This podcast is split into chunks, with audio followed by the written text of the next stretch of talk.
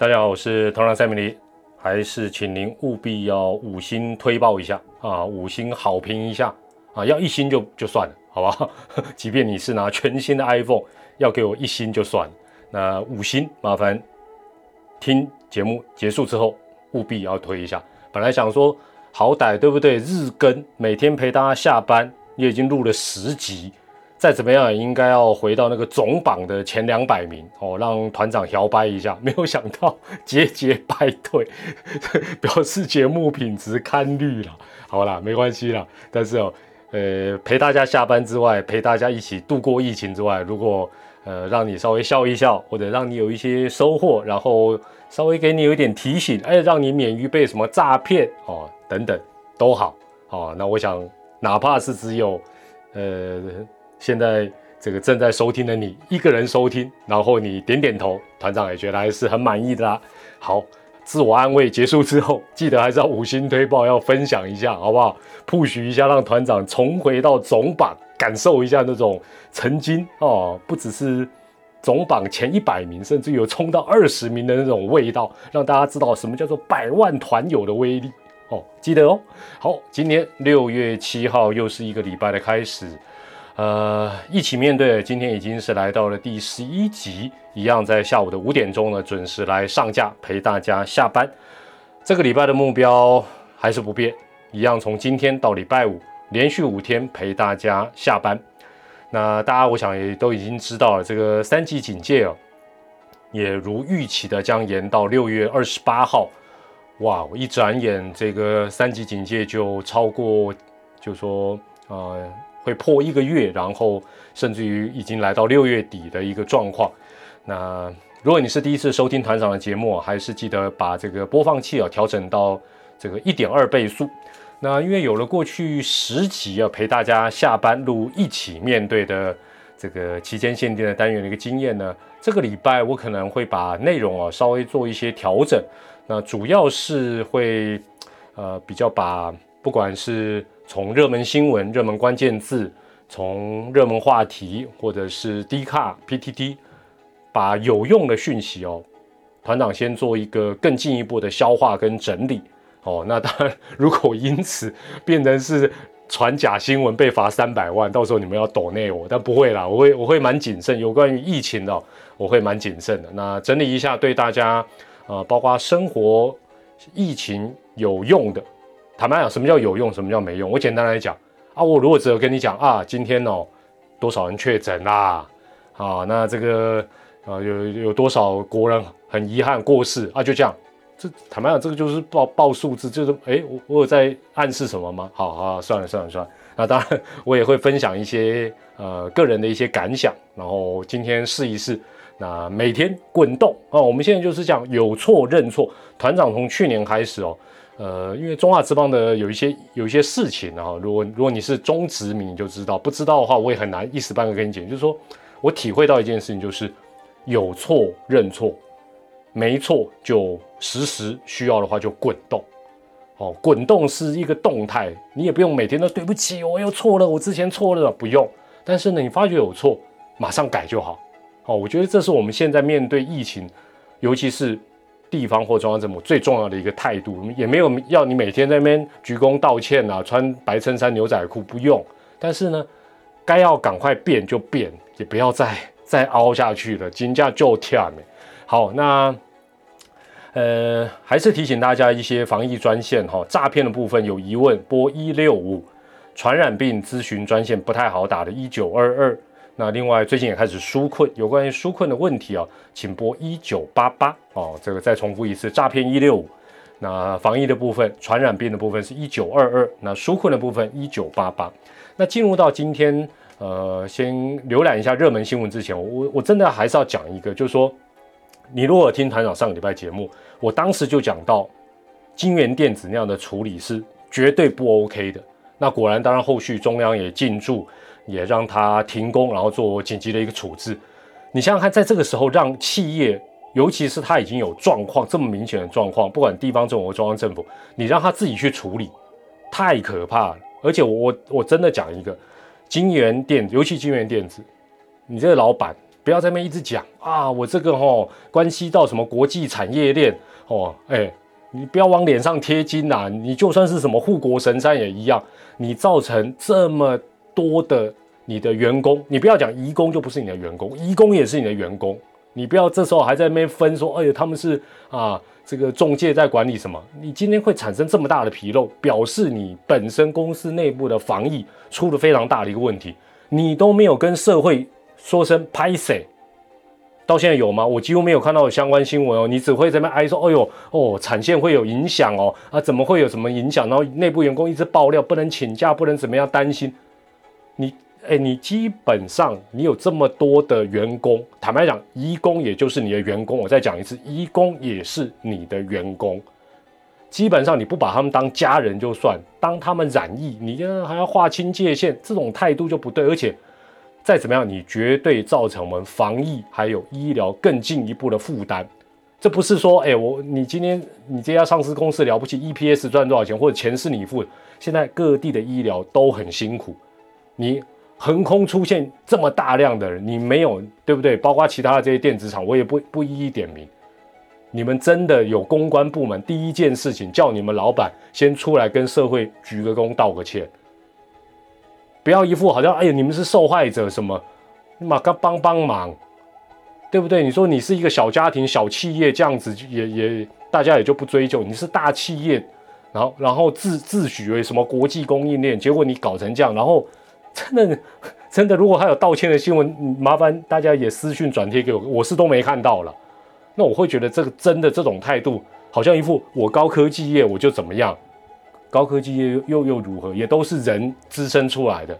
那这些人有台湾人，有外国人，大家共同的，好不好？哇，那几开心，我公他叫 Key，希望不要让你今天听一点生气。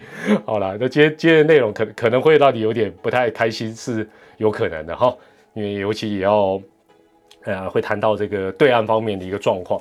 那当然，今天在呃这个礼拜一啊这一天呢，这个六月七号的一个热门新闻的部分，当然也包括呃三级警戒要延长，这大家都知道。那另外还有纾困的这个部分。那呃，当我觉得最值得关注的一个新闻，其实是广州的疫情哦，这个。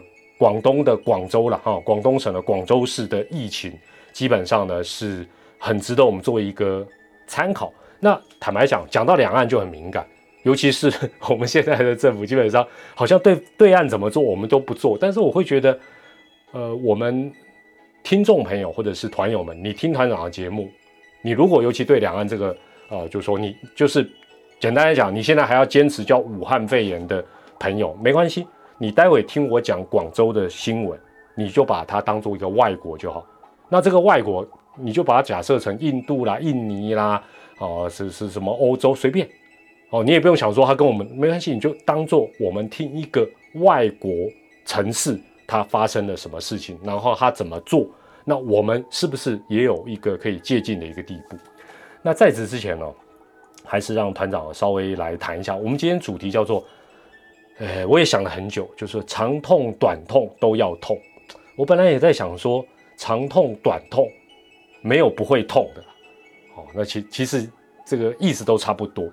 那其实哦，我先讲一个我的感想。那我相信你如果本身这个意识形态比较明确，你听我讲这段感想，你可能就会有两条不同的路线。一种可能会觉得我好像在啊对，比如说防疫中心有意见。有另外一派的人可能刚好反过来会觉得说啊，你是在谈他们对不对？好，无所谓了，讲看看呢，打开电话买。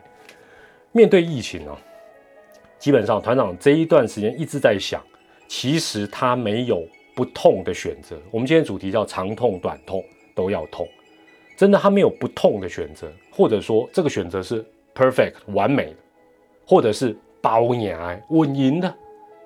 这个这个坦白讲，这种选择跟投资都是意思一样。也没有没风险啊！大家常常在低卡看到，哎呀，我今天要赚多少？哎，我这几个月挣报酬多少？赶快了，跟面对疫情一样，跟面对股票市场都是一样，也没有什么选择是说我没有成本的，没有代价。真的，我觉得绝大家首先第一个要树立这样一个观念。那对政府来讲，尤其是地方政府或中央政府来讲，面对疫情，任何的选择其实都很两难。哦，就就像大家讲说，哦，封城，最简单来讲，封城嘛，要不要封？封一定有封的好处、效率，但是它绝对有封的很大的一个问题。我想各行各业或者每个人影响程度不一样而已，但我相信我们用想象的，大概就会知道会发生什么事情。就好像今天的主题，可能大家直觉就会联想到一种讲法，叫做“对啦，长痛不如短痛”。像现在大家可能会讲啊，长痛不如短痛哦，这个，但事实上反过来，短痛就一定不如长痛吗？那也不一定。其实都不一定。那另外，封城就优于三级警啊三级警戒吗？其实都没有百分之百。为什么？因为结果论都很容易。就是像我们疫情，台湾从五月中爆发到今年六月初，到现在回推很多事情，怎么讲都对了。哦，如果你是棒球迷，你就最懂了。结果论最容易啦。对不对？这场比赛打完输赢，再开始讲啊，那个哈第几局的时候，如果不怎么样，这不怎么样吼。哎呀，这个比赛一开始哦，如果用谁用谁，结果论都很容易。但是呢，另外预测也很容易啊。反正现在预测也也没成本的，有的预测的很呃很未来很很可怕，有的预测的很乐观啊，有预测的可能比较中性。另外呢，检讨跟批评也很容易。反正每天都有人染疫，每个人每天都有人不幸的过世。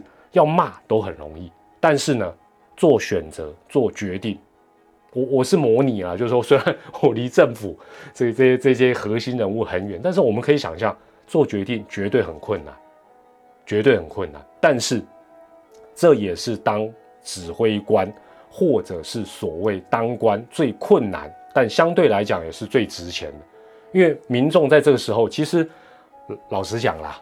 陈平时期，大家欢欢乐乐，每天啊 happy happy。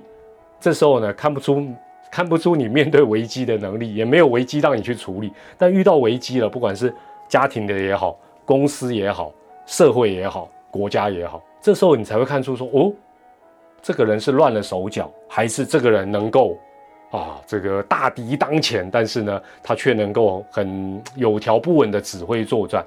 所以基本上很困难，但相对来讲，你的决定将来如果得到好的一个发展，民众也会给你肯定。我觉得这这都很公平，民主社会也就是这样子。讲起来好像也没什么的一个部分，就是现在我们想一想，我们从五月中到今天六月七号，我们所发生的一切事情，基本上国外大概之前都发生过。所以当然我们不希望说。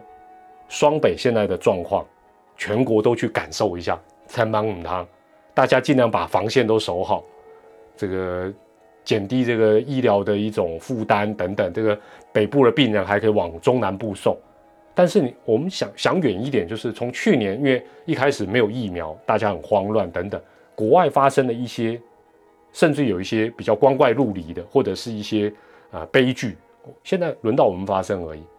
哦，而且。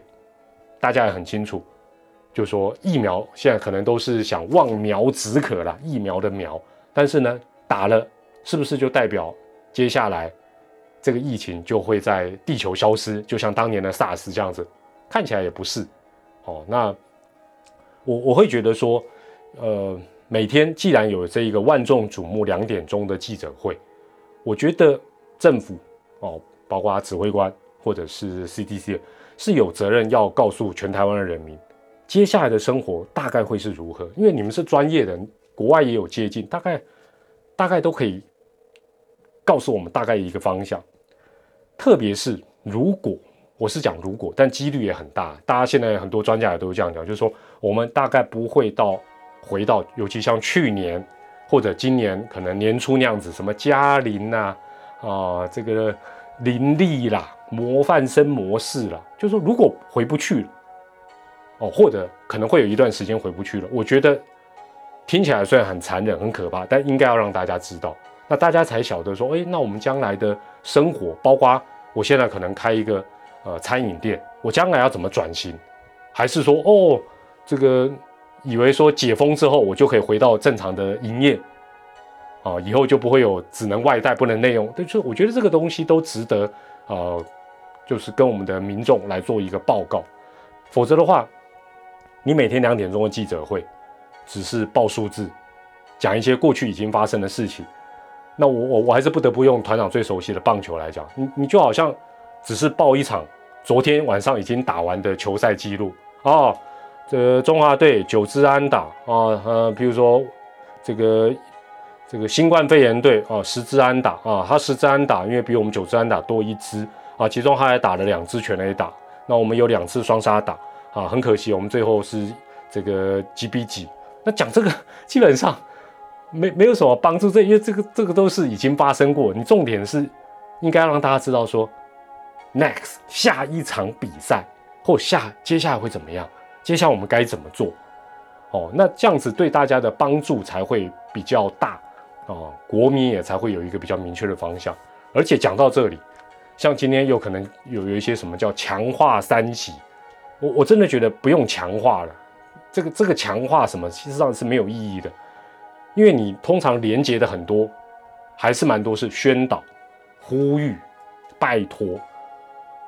老实讲，如果不管是中央或地方政府觉得这个事情很重要，就规定啊，就定出法则啊，就强制啊，这这都已经在这个时候。如果说我们是去年哇，每天都是加零或者哎偶尔境外移入一个，那时候哎都是采取用呼吁的啊这个宣导的。OK，现在都什么时候了？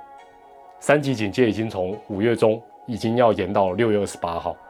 那这个时候如果还是采取这种比较佛性、比较软性的呼吁，那我我必须要这样讲。我我也不是常常吹捧说听团长节目的的人，我就说坦白讲，我们这种会接受的、会遵守的，我们早就遵守，早就遵守啦。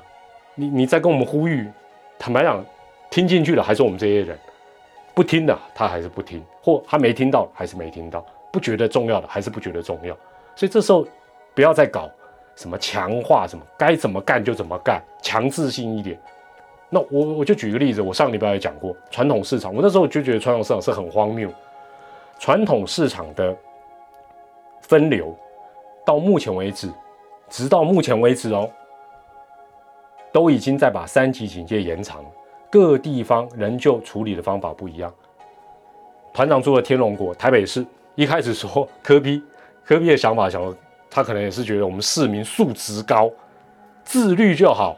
后来发觉，哎，好像不行，人还是很多。因为这个相关新闻，我们台北市民比较会去注意，其他县市的常扣的。接下来我没有记错，他用那个监视录影器。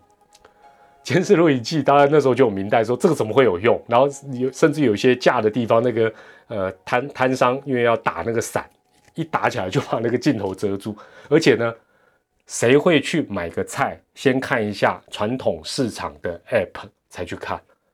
不会嘛？你不会去看那个镜头再再去买？应该这么讲，会去传统市场的这些消费者本身他去看的几率高还低？坦白，我们会去看 App 的，大概都去实体的通路啊，也就是说，呃，一些连锁通路等等大卖场买的几率，应该是比较高吧。那你基本上这个做法本身好，他发觉又又不对，尤其滨江哦，那打个滨江团长以前很常去，人真的有够多，摊子也有够多的，他发觉不对，然后呢，哎，终于，但不错，我觉得科比不错，也就是反正就是一直改就对了，他现在发觉不行，他就说好。别的地方都是什么？呃，这个周二到周日，然后按照身份证的那个单双，大概都是这个方法。好像其他县，呃，县市的市长也有劝他，他不听。哦，他也不是不听，他就觉得不用。天龙国素质高，我们进一步就改成周六日，因为六日人多，平常还是。那我会觉得这个就是裤子脱一半嘛。你要你要去上个舒服的大号，你就裤子脱下来，好好脱，你不要 卡在那里。哦，那其他日礼拜二、三、四、五还是自律。这这时候这时候还在宣导，还在还在阶段性。为什么一不一不一次做到位？那新北市，呃，就就我看到相关新闻，好像好像是他因为呃认为是这个自律的不错，所以他好像是没有相关限制。但是就在上个礼拜，我记得没有错，中央又说采买只能一小时，但是有没有配套？没有啊。那这个一小时是不是各地方都要去执行？也没有啊。那那大大家到底花时间在做这种宣导、劝导，这这简直就是浪费时间嘛。然后大家又说：“哎呦，传统市场高风险哦，哎呦，你看那个钱哦，还会这样递来递去啊，那摊子哦，有合法非法的，很乱，怎么样？”对，又说它很危险，但是又没有一个可以执行到底的一个比较落实的一些办法，那不是矛盾吗？那你就是说呃强化，对啊，今天陈部长讲的这个强化三级警戒，其中一项也是啊，哦。落实什么什么分流就啊啊！我不落实你怎怎么样呢？对不对？我今天就拿拿了身份证，然后在背门口又去挡，然后然后呢？没有意义了。我在里面待一小时零一分，谁谁谁能把我量拿那个那个啊？派人进去把我把把我把我手铐上铐，叫我叫我出来，不能不能再逛吗？所以我会觉得有规定跟有法则。其实你会发觉，包括戴口罩啊等等群聚的。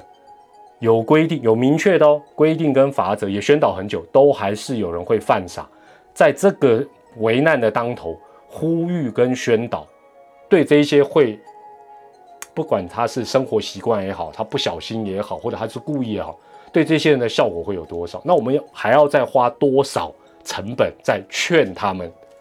哇，那路口站个警察，这个巷子也要在这边再站一个，这个真的是，就是说。回到长痛短痛，就是说，本来想要短痛，或者本来想说长痛，但是呢，不要那么痛，每天微微的痛，时间用时间换取空间，没有想到短痛变长痛，甚至于变更痛，然后呢，发觉不对哦，就像这个传统市场店哦，再开始改成强制的作为，何必？哎，如果说那里真的那么危险，那你不是又多多拖了好几天，不是又增加了很多的？感染的一个机会，何必呢？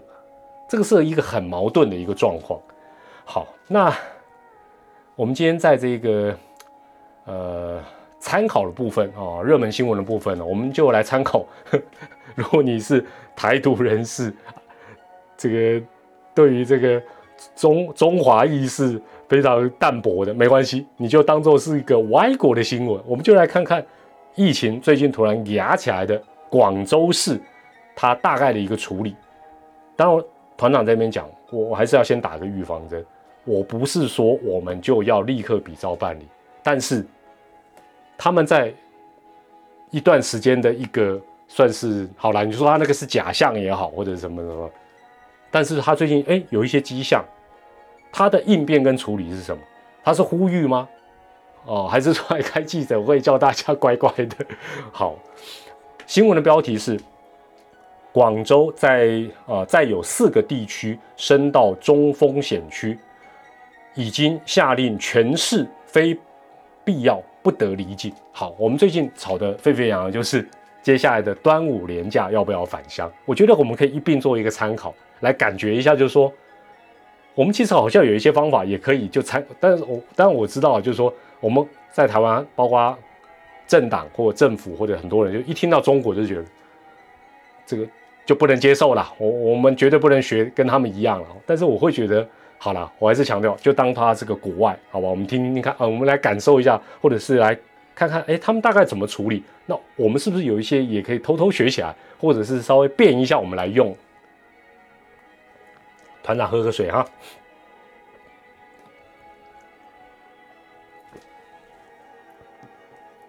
我首先给大家一个概念，我我刚才先呃要分享这个新闻之后，我查了一下，广东省哦，广东省，广东省的人口哦是超过一亿两千万，一点二亿啦，哦，是亿来亿去的，一点二亿，真的很多。广东省啊，广东省里面的广州市呢，人口是超过一千五百万，所以我们大概从广州，你可以把它有一点点类比成。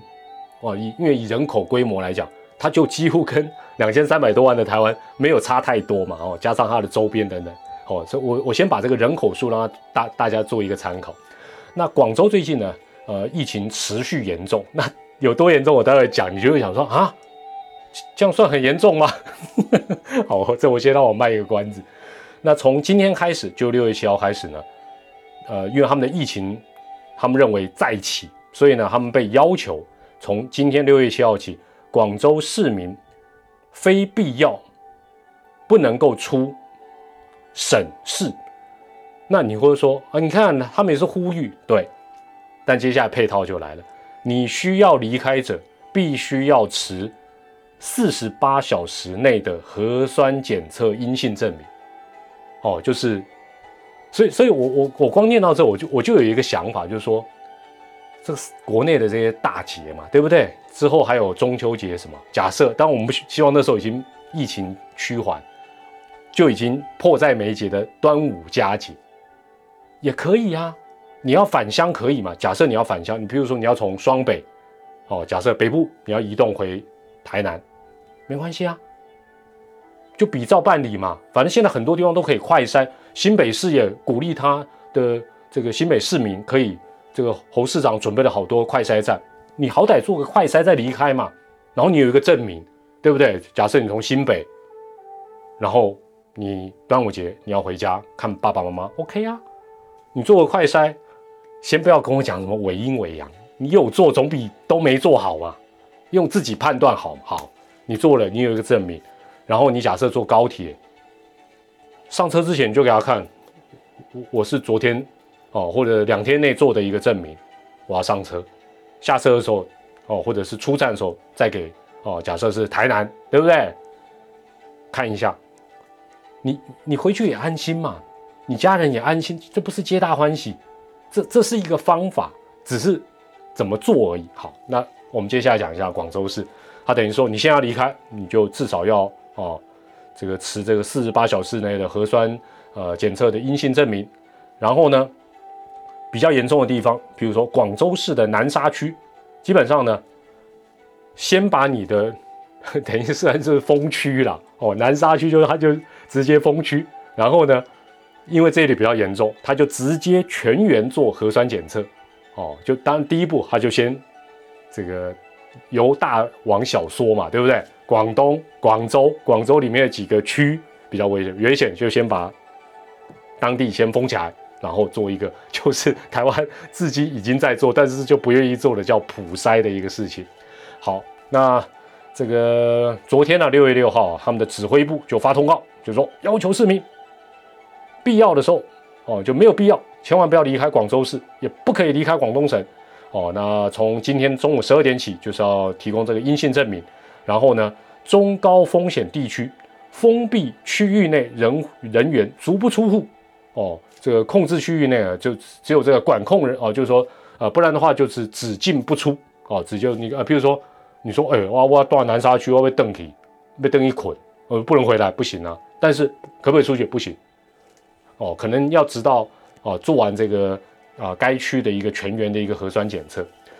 那广州市还公布了三十八个疫情封闭的管理区域哦，然后有啊，包括南沙区、增城区、从化区、花都区这四个严重，所以呢，全员核酸检测哦，全员核酸检测。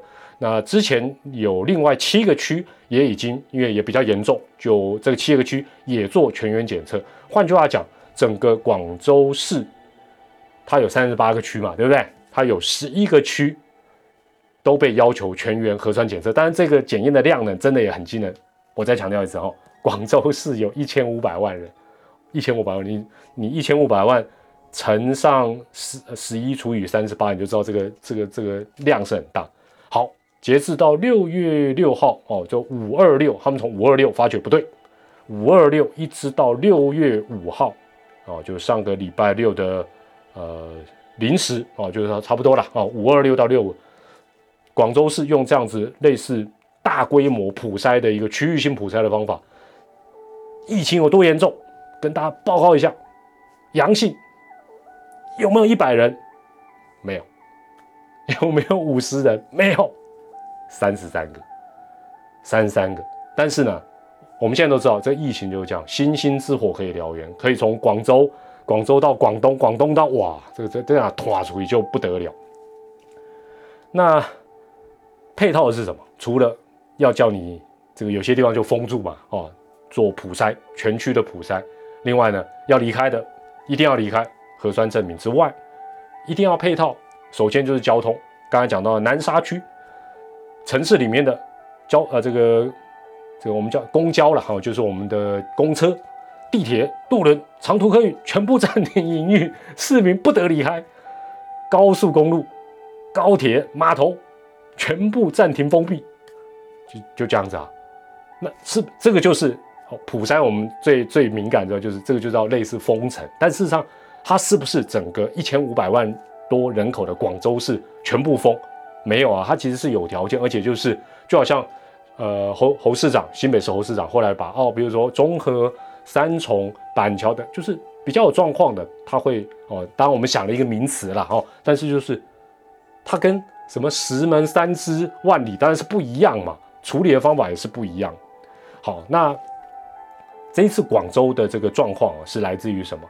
这个据说了哦，当然这个是有官方也有民间的讲法，就是在南沙区的疫情呢，主要集中在。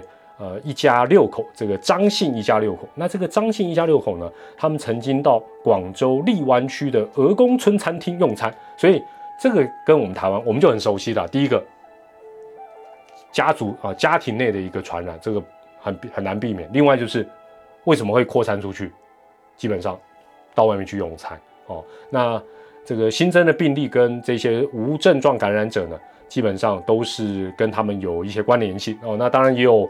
呃，他们小道消息讲说，啊，这一家人是，就是说明明有症状，但是还是没有去医院，啊，隐瞒哦，然后又活动了大概十多天，啊，然后才把这个整个状况是稍微有点失控。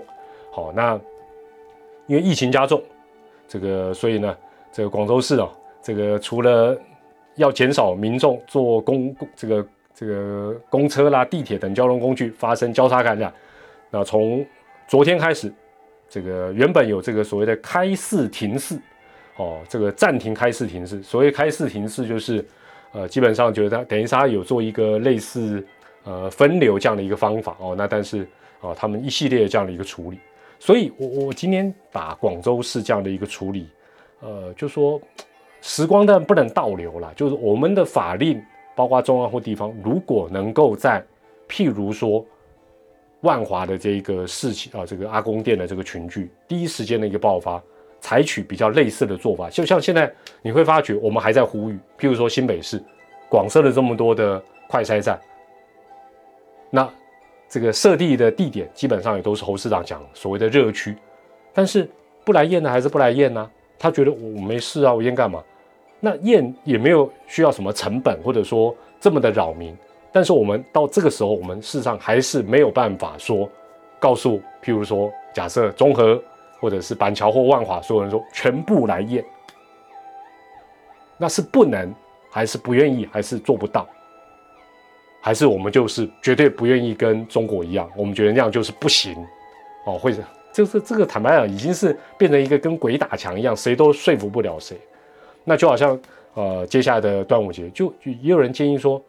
这段时间其实是不是考虑就不要有廉价，因为你廉价就会有南来北往比较呃这种返乡的一个问题。那把这个价可能挪到疫情之后再怎么处理？哎，我觉得这个建议也不错啊。但是好像也没打算这样处理，就是继续从总统一直到市长，一直到艺人，呃，包括团长呼吁他哦，我们这个端午节留在家，端午节了，就是就是一直还在呼吁。那也有人说，哎，可以考虑，比如什么端午并中秋。当然，这个或许想法都有点粗糙，但是有些东西在非常时候，是不是也不是说都完全办不到？哦，那我是觉得，啊，我我觉得我们有点陷入一种又又呃又要这个马儿跑，哦，又要马儿不吃草，也就是说，我们又希望快，赶快回到日常生活，但是我们又不愿意。包括政府也好，包括民众也好，去接受比较积极的一些处理的一个作为，哦，那我就觉得这样事实上是也会让这个事情绝对是一个没完没了的一个状况。好，那这是今天呃这个对岸的一个他们的一个处理的方法。希我我们当然也希望说我们的疫情能够逐渐在我们的方法的处理之下逐渐受到控制，然后呃能够不要。呃，越来越严重，也不希望用到对岸这样的一个比较激烈的一个方法。好，但是如果需要的话，是不是也必须要赶快下定决心？否则的话，到底是长痛还是短痛，还是会一直痛，还是会更痛？这个真的是值得呃担忧的一个状况。好，那呃热门关键字的部分啊，其中有一个叫石门肉粽。就是昨天放假，大家就跑去石门买肉粽，然后当地的居民可能没有卖肉粽，心里就很生气，然后媒体也去报道，那大家去报道也很生。那那这个其实就回到我前面所讲到的是一样，呼吁没有用嘛，呼吁没有用，你你你没有限制他不能去，他他就是东东一阵群聚，西一阵群聚，只是他可能是合法的，你拿个呃大声公说啊，我们什么什么拉开距离，或者不要这样，不要那样。更何况我这，我先跟石门肉粽业者说声抱歉，没有好吃到一定非得去买，而且现在不是都能网络买啊，就非得像开车去，然后排在人群里面，你不觉得说这个 这个其实是几乎就是啊同样的一件事情了？好，那我们到现在还在呼吁，还在呼吁哦，这个真的我是觉得这样真的不行了。好，那今天 PTT 热门话题，当然大部分来讲都还是围绕在。呃，这个疫苗啦、疫情这上面，当然我觉得有一些爆料，或许它不尽然是那么完整的讯息，但是我觉得最近有一些，包括确诊者的一些呃实际的一个分享，当然有些当然是他们的一些情绪的发泄、抱怨或者指控，但是我觉得有一些实际的案例，反而是我们现在更值得去了解到的哦，因为我有有些东西真的。我真的觉得最不值得看，绝对就是两点钟的新闻。我现在已经习惯，我终于养成习惯，我不看，因为那真的帮不了我们一般小老百姓。